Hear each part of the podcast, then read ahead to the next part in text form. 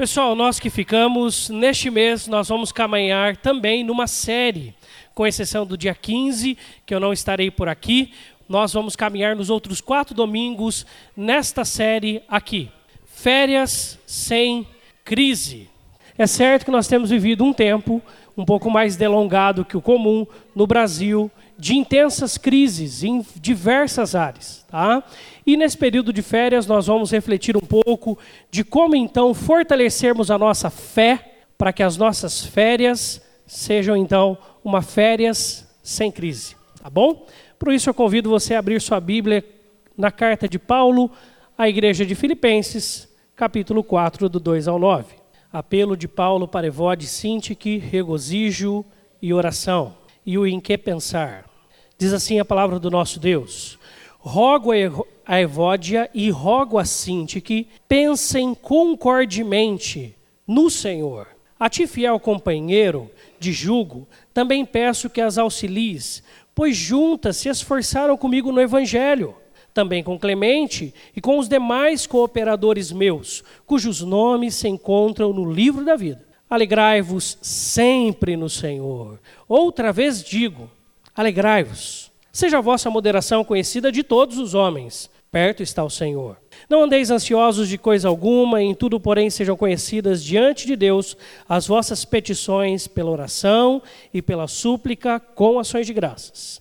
E a paz de Deus, que excede todo entendimento, guardará o vosso coração e a vossa mente em Cristo Jesus. Finalmente, irmãos, tudo que é verdadeiro, tudo que é respeitável, tudo que é justo, tudo que é puro, tudo que é amável, tudo que é de boa fama, se alguma virtude há e se algum louvor existe, seja isso o que ocupe o vosso pensamento.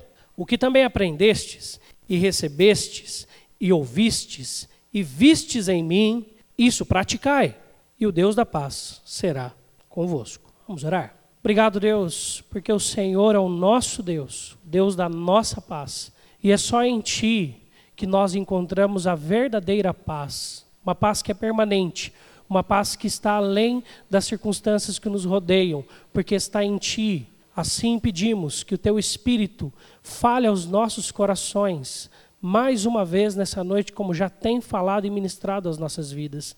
Em Cristo Jesus, humildemente pedimos e oramos. Amém.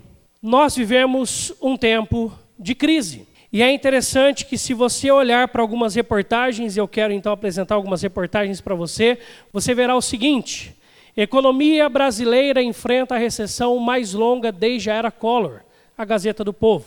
Ou ainda, mudança brusca fez a atual crise brasileira se transformar na pior do século. Não é o país. A longa crise brasileira é debatida em evento, evento promovido pela Unicamp recessão pode ser a mais longa da história, segundo Fundação Getúlio Vargas, ou FGV, pelo Globo. E efeitos de uma crise longa no estado de São Paulo. Se você, se eu falasse para você que essas são reportagens desta semana, caberia muito bem.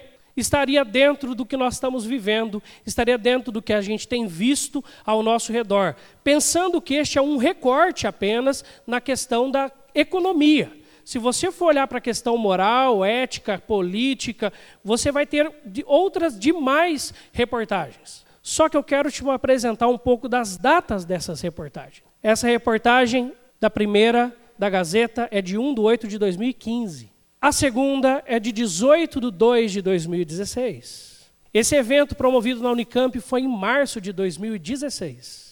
A reportagem aqui é de 22 de 3 de 2016. E a mais próxima dessas reportagens está em dezembro de 2016. Nós estamos falando aí de, no mínimo, um ano e sete meses, quando já se falava em longa crise brasileira. Pelo menos um ano e sete meses já atrás. Não mudou muito as coisas, as coisas não mudaram demais. Nós sabemos bem disso, o nosso redor deixa isso muito claro. Tá? Por isso, existe uma, uma uma verdade contida neste verso que está em Provérbios capítulo 13, versículo 12. A esperança que se adia faz adoecer o coração. É certo que essas questões políticas, econômicas, morais e éticas, elas estão atingindo o alto escalão da nossa sociedade. As grandes empresas, o governo, coisas que não estão no, na vida tão comum, tão diária, tão dia a dia nosso. E essas coisas vão aqui e acolá nos atingindo. Daqui a pouco você fica sabendo que um parente seu perdeu o emprego. Daqui a pouco, aquela marca que você gostava de comprar de certo produto em casa, você tem que abrir mão. Daqui a pouco, as empresas chegam e falam assim: esse ano não teremos festas de final de ano. E essas, e essas pancadinhas tão constantes vão adoecendo o coração. Não é à toa que muitos psicólogos e psiquiatras dizem que estamos hoje vivendo no Brasil uma depressão coletiva. O um momento onde está todo mundo para baixo, todo mundo reclama, todo mundo está nervoso. E não é difícil de enxergar isso. Aí aquele famoso não venha descontar em mim. Hã? Sabe quando você tem aquele problemão no serviço, você chega em casa nervoso, quer descontar em todo mundo? Mas lá ninguém tem a ver com o problema. Mas não é à toa que nos últimos anos nós temos visto isso daqui. Crises dentro das famílias. Aqui está um, uma questão de um casamento, mas você pode ampliar isso para todas as outras relações familiares. As famílias estão cada vez mais estressadas, nervosas, a ponto de brigarem e se estourarem. Se não fosse só isso, nós vemos isso também no ambiente profissional. Ali alguém com um taco de beisebol batendo na mesa. Essa imagem antigamente era algo muito distante do ambiente profissional. Pesar porque lá você tem que manter né, o padrão. Mas parece-nos que não está mais tão distante assim. Se não bastasse isso, quando a gente olha para o trânsito, então nem se fale. Quem dirige aqui, levante uma de suas mãos. Você sabe muito bem disso, não é verdade? Robertão, que é o dia inteiro dirigindo, sabe melhor do que todo mundo aqui. É? Não está simples. O povo está perdendo a vida, literalmente. Se perguntar para o Leco aí, vai saber te explicar depois o que tem acontecido. Literalmente por brigas de trânsito. Brigas de trânsito. Sem dizer a internet. Né? As redes sociais, os Facebooks, os WhatsApps e etc. E tal. Até porque para você fazer sucesso nessa demanda aqui, você tem que ser radical, extremo, ter opinião profunda, não. Pode ser rasa, mas se for gritando, tá bom. Vale a pena. Todo mundo fala: olha que legal, me representa. Dos vídeos mais acessados, esses são esses vídeos que mostram alguma coisa dando errado, que mostram pessoas revidando contra as outras. Teve um tempo que eu gostava muito, é, chama Tug Life. Né? Achar tão legal aqueles videozinhos, até que um dia eu parei para pensar, eu falei assim, por que, que eu gosto?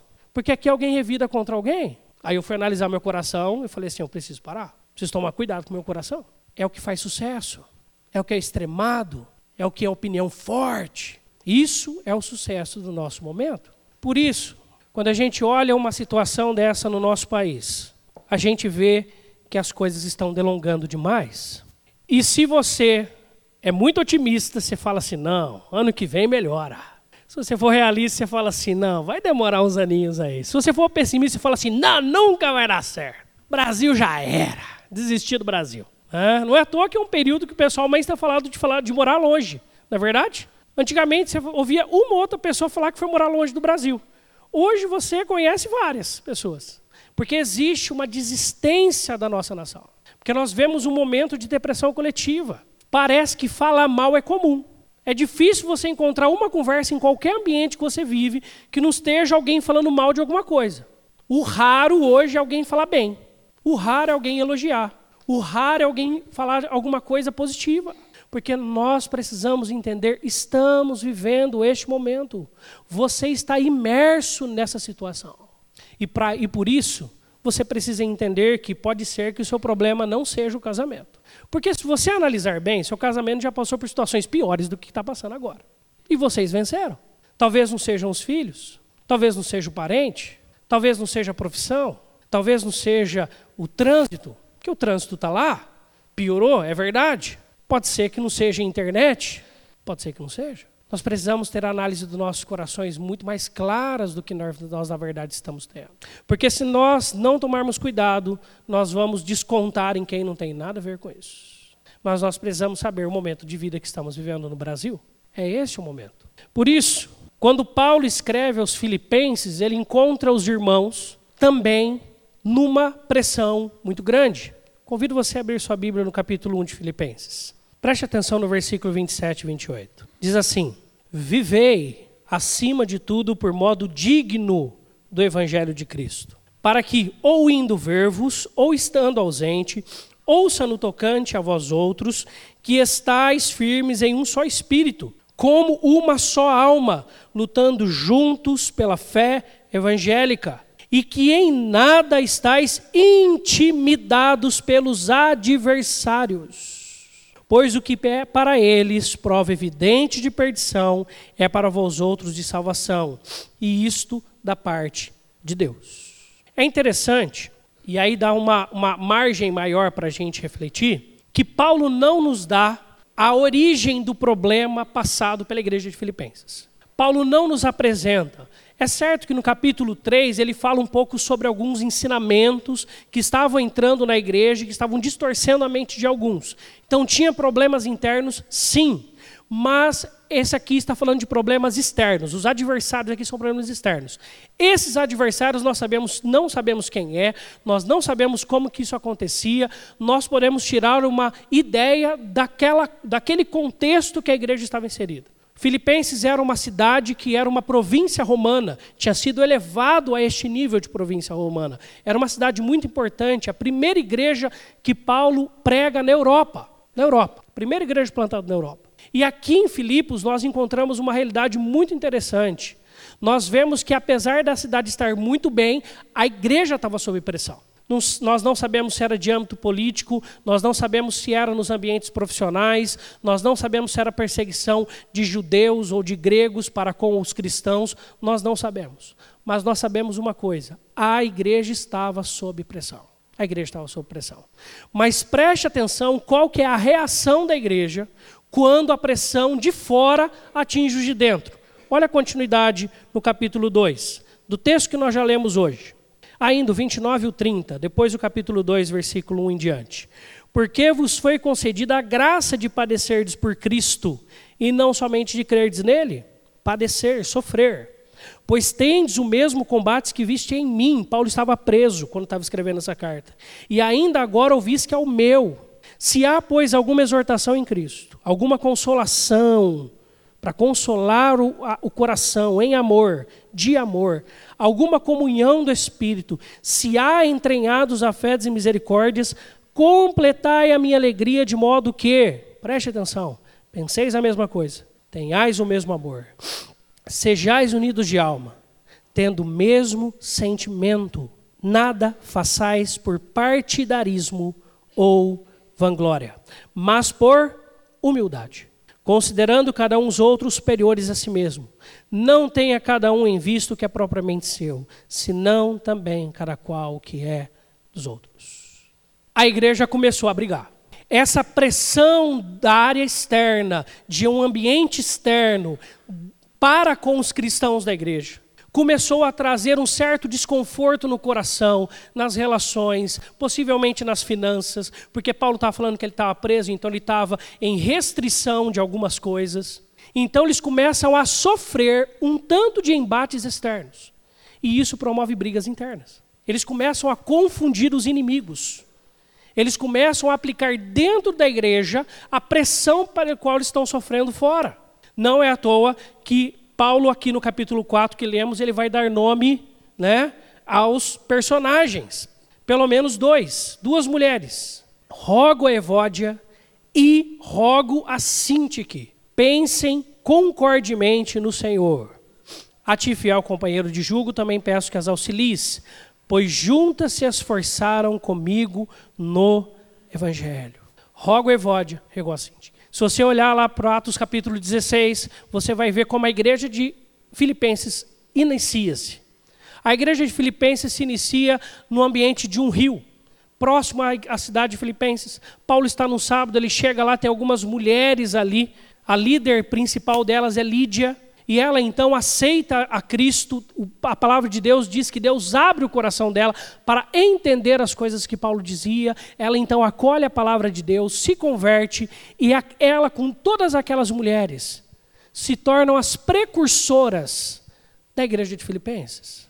E Paulo vai passar algumas tribulações lá, porque ele vai libertar uma, uma mulher que tinha um espírito de adivinhação logo depois, e por isso ele e seu companheiro de viagem Silas serão presos. E ainda serão, antes de serem presos, chicoteados. E lá na prisão, o carcereiro se converte. Então é uma igreja que já nasce dentro de um turbilhão. Mas Paulo vai dizer aqui que essas mulheres juntas se esforçaram com ele no evangelho, no evangelho. Mas quando Paulo está dizendo aqui, ele fala o seguinte para elas: rogo a Evódia e rogo a Síntica. Pensem concordemente. O que, que Paulo nos ensina aqui? Quem estava errado? Não interessa. Quem estava mais certo? Não vem ao caso. Rogo a uma, rogo a outra. Olhem para Jesus. Porque quando vocês olharem para Jesus, vocês lembrarão do que vocês foram, por quem vocês foram ganhas. E vocês mudarão essa briga. Por isso, o que Paulo está convidando essas mulheres a serem parte da solução e não parte do problema. Rogo-a e rogo-a, pensem concordemente no Senhor. Essa palavra pensem é, é ter uma atitude ou disposição de mudança, de mudança. Por isso que Paulo fala para as duas: abram mão dos seus direitos, dos seus, das suas prioridades, porque elas estão erradas.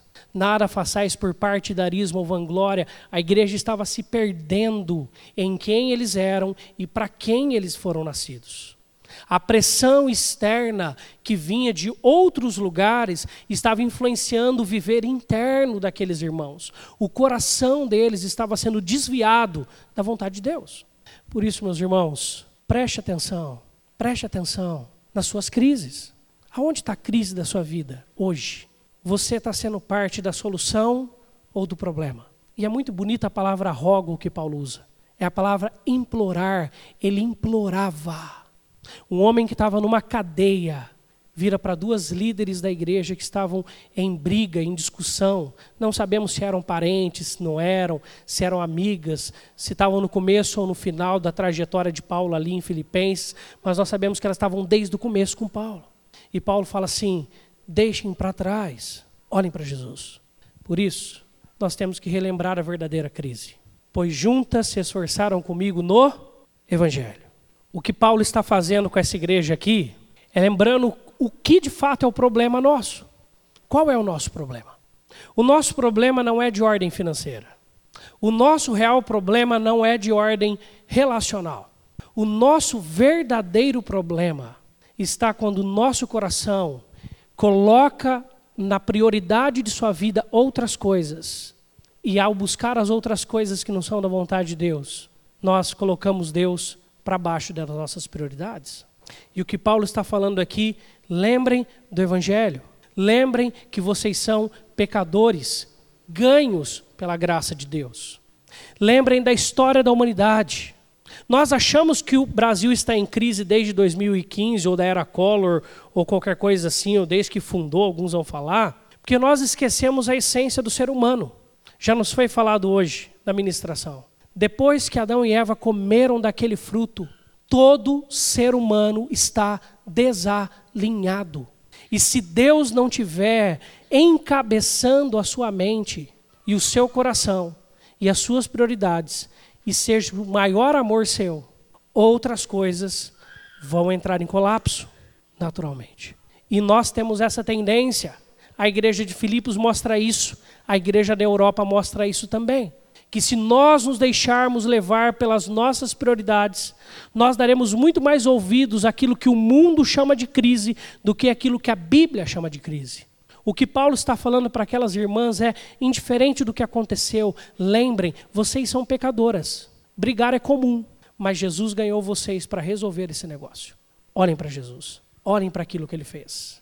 Assim, quando elas voltam os olhos para o evangelho, elas são convidadas a uma mudança. Mas mudança precisa de decisão. E a primeira decisão que Paulo diz de como solucionar esse problema, de termos os nossos olhos na crise do mundo e não na crise verdadeira do nosso coração, o nosso pecado, Paulo nos convida a uma decisão: ser alegre, não estar alegre. Ser, porque Paulo diz: alegrai-vos sempre. Outra vez vos digo: alegrai-vos. O presente do verbo alegrai-vos demanda uma ação habitual e contínua. Mas, meu querido, fala a verdade, como ser alegre continuamente com todas as circunstâncias que estão ao nosso redor? Henry Nowen, no livro Mosaicos do Presente, ele nos apresenta uma explicação bem interessante sobre a alegria como decisão. Ele fala assim: Pode parecer estranho dizer que a alegria é o resultado das nossas escolhas. Temos uma, uma hipótese de escolha, não tanto em relação às circunstâncias. Você não consegue dominar todas as circunstâncias que estão na sua vida. Algumas pessoas tornam-se ásperas à medida que envelhecem, outras envelhecem alegremente. Isso não significa que a vida daqueles que se tornam ásperos tenha sido mais dura do que aqueles que se tornam alegres. Significa que foram feitas diferentes escolhas, escolhas interiores, escolhas do coração. Escolhas interiores, escolhas do coração. Stephen Covey, ele diz o seguinte, ele faz um princípio 90 por 10. Ele diz que 10 por 90, 10% de quem você é hoje é resultado daquilo que aconteceu com você. 90% do que você é hoje é resultado da reação que você teve àquilo que aconteceu com você. Alegrai-vos sempre. Outra vez os digo, alegrai-vos. Aqui não é uma pessoa que está vendo uma, o auge da sua vida falando. É um homem que está numa cadeia, preso, que mais à frente vai dizer que já viveu todo e qualquer tipo de humilhação e de fome, e que já apanhou, e aqueles irmãos de Filipenses sabiam disso, tinham visto Paulo apanhar em praça pública. Este homem fala: alegrai-vos sempre no Senhor. Quando nós passamos a olhar para o Evangelho, quando nós focamos a nossa vida no Evangelho, na graça de Deus, no que Ele é em nós, no que Ele fez por nós na cruz e no que Ele quer fazer em nossas vidas, tudo que acontece em nossa vida, nós olhamos a partir do prisma da soberania de Deus. Alegrai-vos sempre. Outra vez os digo, alegrai-vos. Mas Paulo fala para a gente de uma outra decisão: ser moderado. Seja a vossa moderação conhecida de todos os homens. Perto está o Senhor.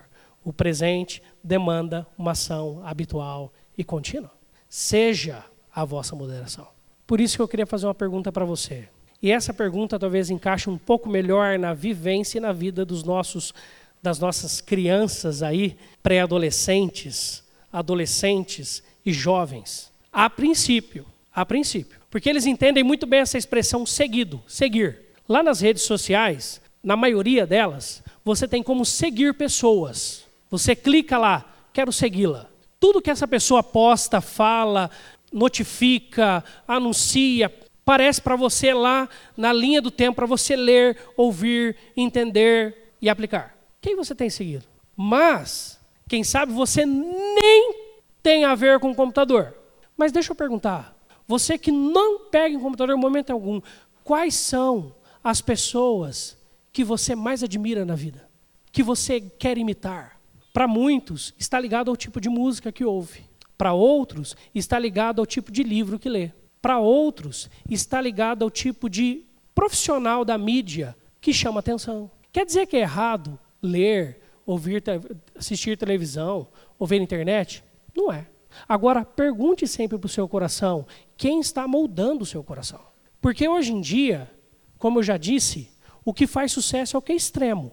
Notícia que chama atenção é notícia que é extrema, que grita tô nem aí com ninguém, a vida é minha. Uf, um monte de curtida. É assim.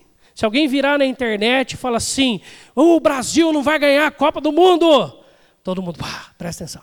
Quer causar impacto, quer gritar, quer falar mais alto. Por isso que a moderação não está na moda. Ser moderado não está na moda. Então você tem que escolher se você quer estar tá na moda ou não. Por isso que você tem que saber quem, tem, quem você tem seguido. Literalmente. Ser humilde nas relações não é algo tão comum humilde. Ouvir, ponderar, receber injustiças e não devolver, tem a ver com moderação. Mas quando nós lembramos do Evangelho, todo mundo é pecador. A nossa luta não é contra carne e sangue, mas contra os principados e potestades. Jesus vira e fala: Bem-aventurados humildes de espírito, bem-aventurados mansos. Sabe por que Jesus diz isso? Porque são aqueles que lembram que a pessoa está agindo assim com você porque é fruto do pecado nela inserido. E a sua revolta para com ela é fruto do seu pecado inserido em você. E aí você fala: opa, peraí, isso não tem a ver com Deus? Vamos lá, Evangelho. Deus trata o meu coração, me ensina a perdoar, como o Senhor fez comigo lá naquela cruz. Quando alguém está nervoso no trânsito e te fecha e te buzina, aí você lembra assim: Jesus, está acontecendo na vida dessa pessoa? Em quais áreas o pecado está atingindo tão forte o coração dele que deixou ele totalmente desalinhado? Cuida dele. Quando lá no seu serviço alguém se vira contra você, você lembra e fala assim: é o pecado nele inserido. Eu vou lutar para o evangelho fazer sentido no coração dele. Por isso que Jesus convida a gente a orar pelos inimigos, a interceder por eles, a colocá-los em oração diante do Pai, para aqueles que perseguem, e nos alegrarmos, porque nós estamos fazendo a vontade de Deus. Então nós seremos perseguidos, naturalmente. Humilde nas relações e razoável nas opiniões. Alguém chega para você e vai falar mal lá do seu síndico do condomínio. O que, que você fala? É isso mesmo, é isso mesmo. O síndico do nosso condomínio lá colocou umas tartarugas para a gente passar agora. Tem como, só você subir na calçada. A calçada não cabe no carro. Ah, que delícia. Mas eu também sei do quanto de coisas que ele tem feito muito bem feito lá. Graças a Deus por tudo que Deus tem usado ele. Tudo bem, tá, você está reclamando da tartaruga, mas você viu ali que ele colocou um LEDzinho para mostrar para onde são os prédios? Você viu como que as contas estão aprumadas? Você viu? Então, assim, tem coisas a melhorar, é verdade, mas tem muita coisa que está boa. Razoável lá no seu serviço, nas suas relações, na sua família. As pessoas que você está brigado em todos esses ambientes não tem nenhum bônus com você. Essa vez que a pessoa pisou na bola é o suficiente para destruir tudo que ela já fez de positivo e de tudo que vocês construíram juntos, razoável nas opiniões. Seja a vossa moderação conhecida. Não é só lá dentro, é conhecer, é falar, é divulgar o que é bom, o que é certo, o que é errado, o que precisa melhorar, Vamos arrumar. Uma terceira decisão que Paulo nos recomenda é a oração. Ore mais e de forma confiante e específica. Não é o versículo 4, é o versículo 6. Diz o seguinte: Não andeis ansiosos de coisa alguma, em tudo, porém, sejam conhecidas diante de Deus. Agora a gente fala com Deus as vossas petições. Ore confiando. Pedro vai falar isso para a gente quando fala de ansiedade. Lançando sobre ele toda a vossa ansiedade, porque ele tem cuidado de vós. Retornando um pouco ainda, e que é o, é o, é o centro, na verdade, tanto do versículo que nós acabamos de falar, que é o versículo 6 quanto 7, Paulo ele diz o seguinte aos filipenses: perto está o Senhor. E o perto está o Senhor tem dois sentidos, um temporal, outro espacial. No temporal é isso mesmo, quanto mais os dias passam, mais próximo a vinda de Cristo está. Graças a Deus por isso então nós vamos viver muito mais no céu do que nós vemos na terra. Graças a Deus por isso. Perto está. O que eu estou sofrendo agora terá fim. O céu será eterno. Perto está o Senhor. Perto está o Senhor. E perto está o Senhor também no sentido espacial. Ele está aqui. Ele vê o que está acontecendo. Ele conhece as nossas injustiças. Ele sabe o que se passa. E Ele é soberano. Por isso nós precisamos orar de forma mais confiante. De que de fato Ele é soberano de que de fato nós cremos que Ele tem toda a nossa vida em Suas mãos e de que de fato Ele é Deus sobre toda a terra. E o Evangelho faz mais sentido, porque nós lemos que nós estamos voltando pra, de volta ao governo daquele que é criador e sustentador, soberano de todas as coisas. Ore mais. Fala pela oração ali. É ora mais. Ora mais. Qualquer motivo. Ora, ora mais. Ora mais pelo seu país, ora mais pela sua família, ora mais pela sua igreja, ora mais pelo seu casamento, ora mais, ora mais, ora mais, ora mais. Ah, mas está tudo bem com os meus filhos, ora também, ora de novo, ora mais uma vez. Ah, mas graças a Deus estou vendo o momento do meu casamento como nunca antes. Continue orando. Deus, eu continuo colocando meu casamento nas tuas mãos. A finança está equilibrada, está tudo. Deus, as minhas finanças são tuas. Me dirija para fazer a tua vontade com meu dinheiro, que é teu, não é meu. Ora mais, ora. Oração, oração, mais oração. Nós precisamos orar mais. Você tem uma semana aí para orar junto com a igreja. Mas ora também mais. Fala mais com Deus. Todo momento, fala mais. Mas também conte o que está acontecendo. Petições e súplica. O texto ali está falando de situações específicas. Específicas. Muitas vezes a gente, na correria, pode ser que na nossa devocional, ao final do dia, se você faz como eu faço, você se atém àquela oração que é repetitiva. Deus, obrigado, te louvo porque tu estás comigo todos os dias e hoje também. Eu te louvo porque hoje de manhã o Senhor me fez acordar. te louvo pelo lindo dia que eu tive. Ah, obrigado, me perdoe os pecados. Ah, obrigado por tudo que o Senhor tem dado. Em nome de Jesus, amém. Isso não é oração. Isso é, isso é oração, isso não é súplica.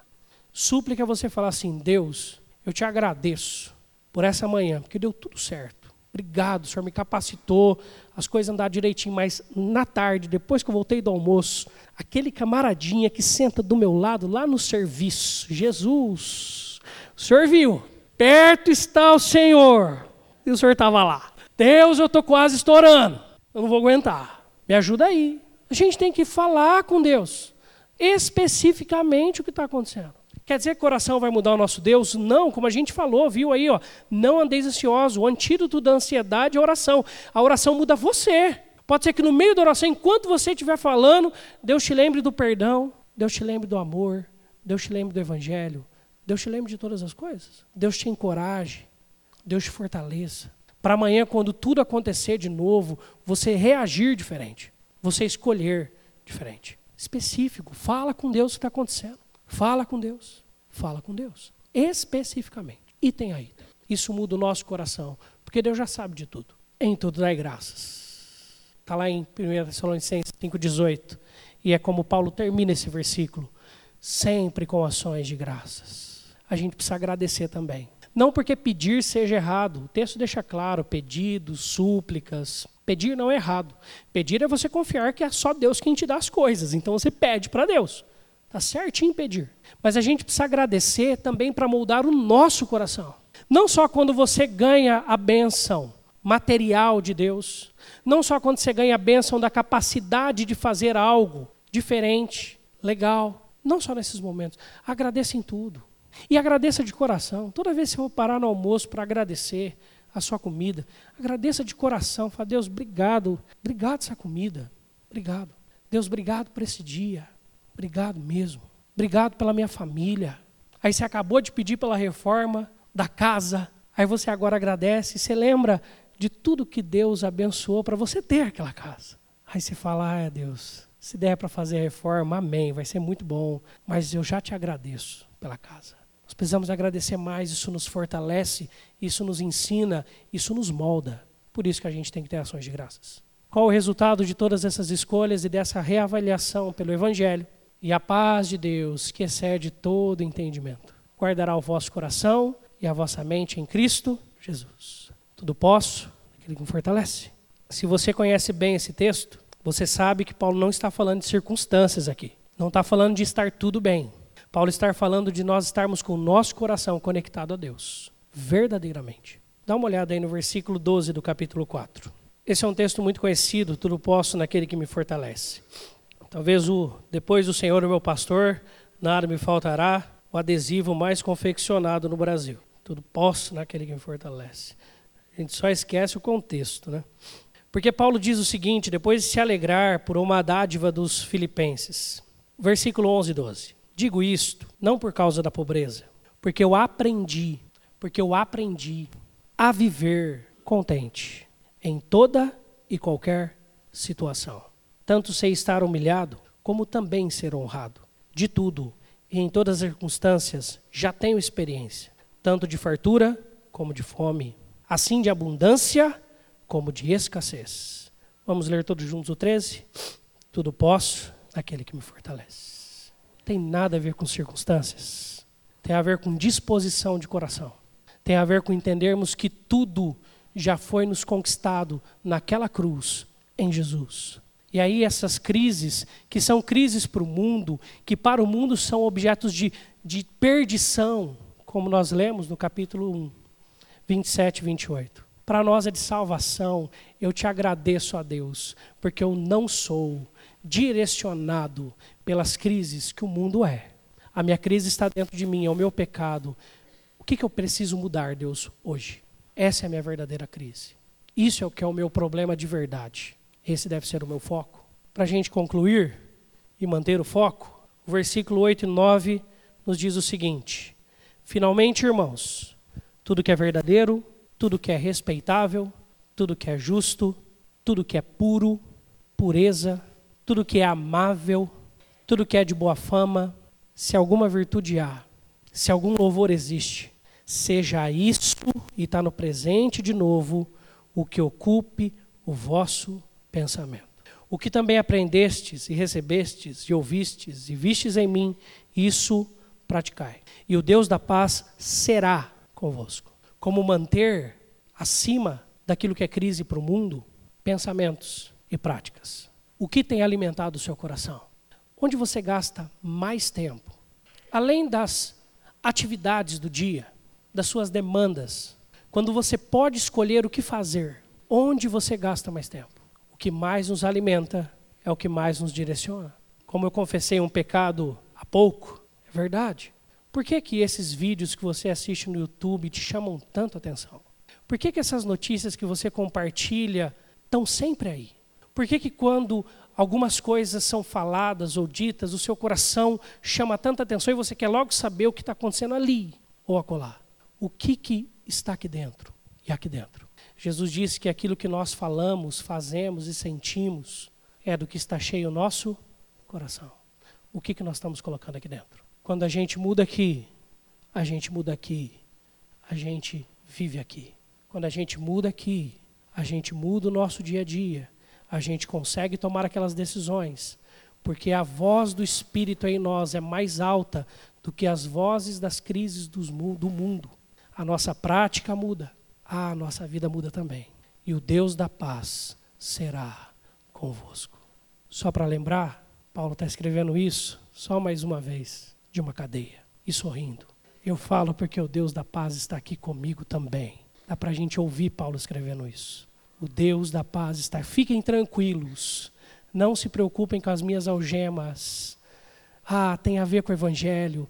Tudo bem, está tudo certo. A tua graça me basta. Me é por suficiente. É o bastante. Vamos orar. Senhor, estamos diante de Ti. Nos ensine a ficar continuamente na Tua presença. O Senhor está conosco todos os dias. O Senhor tem cuidado de nós e nos sustentado mas a balbúrdia das notícias consistentemente más, a balbúrdia de um mundo e de um país em depressão, a balbúrdia daqueles que nos rodeiam e que também estão tão mal quanto nós estamos, é reflexo de, infelizmente, estarmos dando mais ouvido aos nossos pecados do que ao Senhor, daquilo que de fato é crise, daquilo que não é. Ensina-nos, Deus, a termos não só o mês de julho de férias sem crise, mas termos uma fé que nos eleva acima das crises. Não nos faz alienados, nós sabemos como o mundo está, nós sabemos como as coisas estão, mas nos faz agentes operantes de uma transformação em nossa sociedade, para que nós não sejamos apenas mais um que multiplica o problema, mas sejamos um que pelo teu poder em nós aplicado, na transformação dos nossos corações e mentes, na nossa prática, sejamos agentes de solução e de mudança em nossa nação. Usa-nos para a honra e glória do Senhor e para que vivamos dias melhores e de paz. Em Cristo Jesus, amém.